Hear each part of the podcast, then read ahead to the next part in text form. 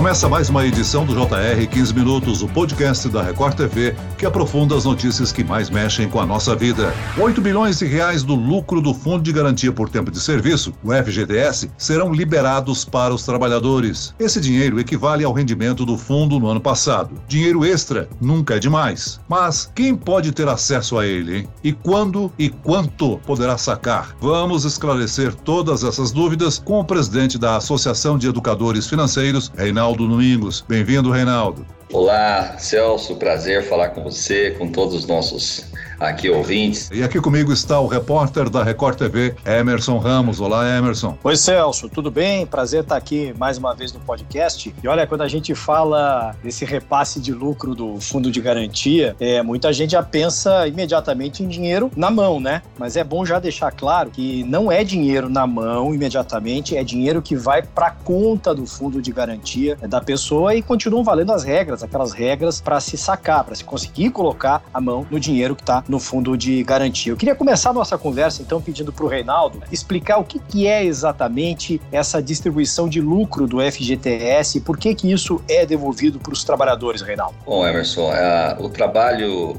é, da, dos nossos seletistas, vamos por assim, já há anos, isso é uma conquista do trabalhador. O Fundo de Garantia é um, é um, foi um instrumento criado para proteção né, dos trabalhadores, para que eles pudessem ter uma poupança forçada, já que a cultura cultura no Brasil é uma cultura de não poupador, e sim de muito mais consumidores. Isso significa a gente precisava ter o um mecanismo. E o Fundo de Garantia veio para essa finalidade. Como você bem disse, é um dinheiro que vai ser creditado na conta do Fundo de Garantia, porém com vínculo para aquele trabalhador, mas ele não tem o acesso para chegar lá e fazer o saque, porque tem uma regra de saque que continua permanecendo já há anos, e isso leva realmente a esse, a esse feito de ter aí um aumento desse valor com esse lucro. Até antes de 2017 não existia essa possibilidade, nós tínhamos lá 3% de correção anual, e isso depois de 2017 começa-se a pegar o lucro que existia dentro desse fundo e ser distribuído de uma forma que pudesse o trabalhador receber lá em final de agosto, 31 de agosto, uma, um rateio desse valor, desse lucro. Parte desse lucro, então, desse fundo vem para a conta do trabalhador. É uma reserva muito importante para usada, para ser usada hoje, amanhã e até mesmo na aposentadoria. Portanto, trata-se aí de, um, de uma decisão muito inteligente que, e justa, né? Porque no passado não era feito dessa forma. O Reinaldo, vamos explicar para o nosso ouvinte como é que é o percentual de arrecadação que forma o fundo de garantia por tempo de serviço. Há uma parcela do trabalhador e uma parcela das empresas, né, do empregador. Sem dúvida alguma. O grande segredo aqui está nessa distribuição, porque é gerado um lucro e esse lucro tem aí a distribuição para toda essa linha dos trabalhadores. As empresas vêm com seus depósitos mensais, vão acumulando isso aí geralmente feito todo mês, quinto dia útil, geralmente cai no dia 7. Esse valor depositado vai se acumulando a essa reserva. Hoje nós temos hoje no Fundo de Garantia aproximadamente 436 bilhões de recursos guardados, acumulados, isso números de 31 de 12 de 2020. E lógico que esta, estas contas vinculadas, que somam mais de 190 milhões de pessoas, contas vinculadas, vão sendo agregadas esses valores de prorratas, logicamente, do fundo que contribui para que pudesse ter esse lucro. E esse lucro, a proporção esse ano foi bacana, não foi ruim. A possibilidade desse ganho agora dessa distribuição superou inclusive a própria inflação e a caderneta de poupança. Então trata-se de um investimento Trata-se hoje de um dos melhores investimentos, onde o trabalhador não aporta absolutamente nada, tem um lucro 100%, ou seja, quem aporta são as empresas, e com isso, essa distribuição passa a ser líquida, um ganho líquido do trabalhador. Agora, Reinaldo, todo trabalhador tem direito a receber esse crédito na conta do FGTS, se estiver trabalhando, se não estiver trabalhando, vale para todo mundo? Qual é a condição exatamente para esse dinheiro entrar naquela conta do FGTS? Ele precisa estar vinculado como trabalhador hoje ativo, vamos por assim, que está vinculado à CLT, né, no regime CLT, que leva a ele a possibilidade de ter esse crédito. Lógico, aqueles que já têm esse crédito, mas estão não trabalhando, saíram do regime CLT, hoje está no MEI ou PJ, ou é dono de alguma empresa, qualquer que seja, aquele fundo acumulado está lá em nome dele, vinculado a ele, também recebe essa remuneração, ou seja, este lucro também será aportado dentro desse recurso. Então, mesmo para aqueles que não estejam hoje contribuindo para o FGTS, ou seja, não estão vinculados ao FGTS, mas têm saldos remanescentes lá, serão também agraciados aí com esse valor em 31 de, de agosto de 2021. Desde que não tenha sacado o dinheiro do FGTS, né? É o saldo remanescente, é o que tem lá, né? Se ele retirou como já tivemos aí alguns incentivos de retirada em momentos difíceis da economia, onde tivemos recessão, onde tivemos crise financeiras, que foi o próprio valor de, de salário aí, que tem uma iniciativa também de ter optado pelos, eh, pelos aniversários e tiveram as suas, seus saques, é só o valor remanescente, muito bem lembrado, querido Emerson. Reinaldo, o dinheiro vai para a conta do trabalhador, mas há uma série de quesitos para que ele possa sacar, né? Quais são os principais que ele pode ter acesso a esse rendimento? As regras, eh, Celso, não mudaram, elas continuam. Demissão, ou seja, sem justa causa. Então, aquele trabalhador que pode ser demitido hoje é, sem justa causa, ele pode vai ter o direito de sacar.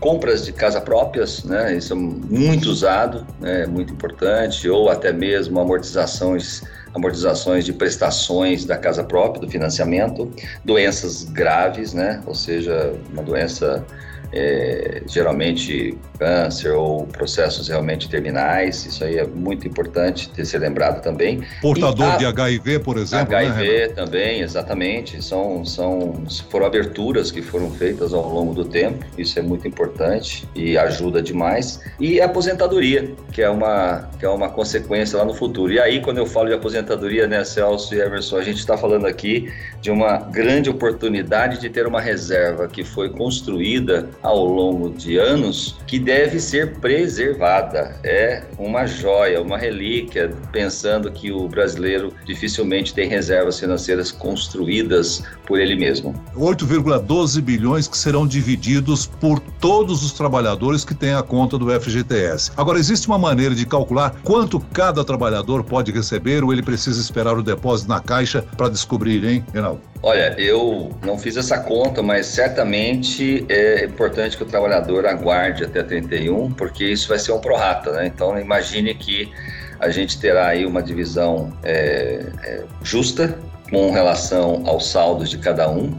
Então, o trabalhador saberá essa informação no dia 31 de agosto e vai consultar lá a sua conta de fundo de garantia, seu saldo e vai ter a, a informação desse crédito, né? Que é muito bacana e que passa a ser aí um, um, um estimulador aí para poder manter essa conta, porque ela está ganhando de muitos outros investimentos, né? A própria inflação, que o ano passado foi 4,52, esse ano nós vamos ter aí um rendimento de 4,92, o que leva aí acima a poupança que foi 2,30. Então nós estamos aí praticamente no novo número da Selic, que é 5,25 recentemente aumentada. Eu vejo que é uma, é, uma, é uma condição bacana para o trabalhador e deve pensar, sem dúvida alguma, como um investimento e não mais só como uma reserva. Eu acho que poucos investimentos estão dando esse recurso de quase 5% aqui ao ano. Reinaldo, agora por causa da pandemia, algumas empresas puderam suspender o pagamento do FGTS por quatro meses. Isso deve ser retomado em setembro, segundo uma decisão do governo federal. Esse vai e volta, está recolhendo um momento, deixa de recolher no outro momento, pode aumentar a chance de calote por empresas que decidem agir de má fé, o trabalhador não está controlando direito o que entra e sai do fundo de garantia. Você pode dar uma orientação para quem está nos ouvindo sobre como como checar se os valores estão sendo realmente depositados na conta do FGTS? É sempre importante, todos nós temos, todos os trabalhadores têm acesso à, à conta vinculada do, do, Fundo de Garantia. Procure, se tem dúvida, o próprio RH, Recursos Humanos das empresas, mas é fundamental que você, trabalhador,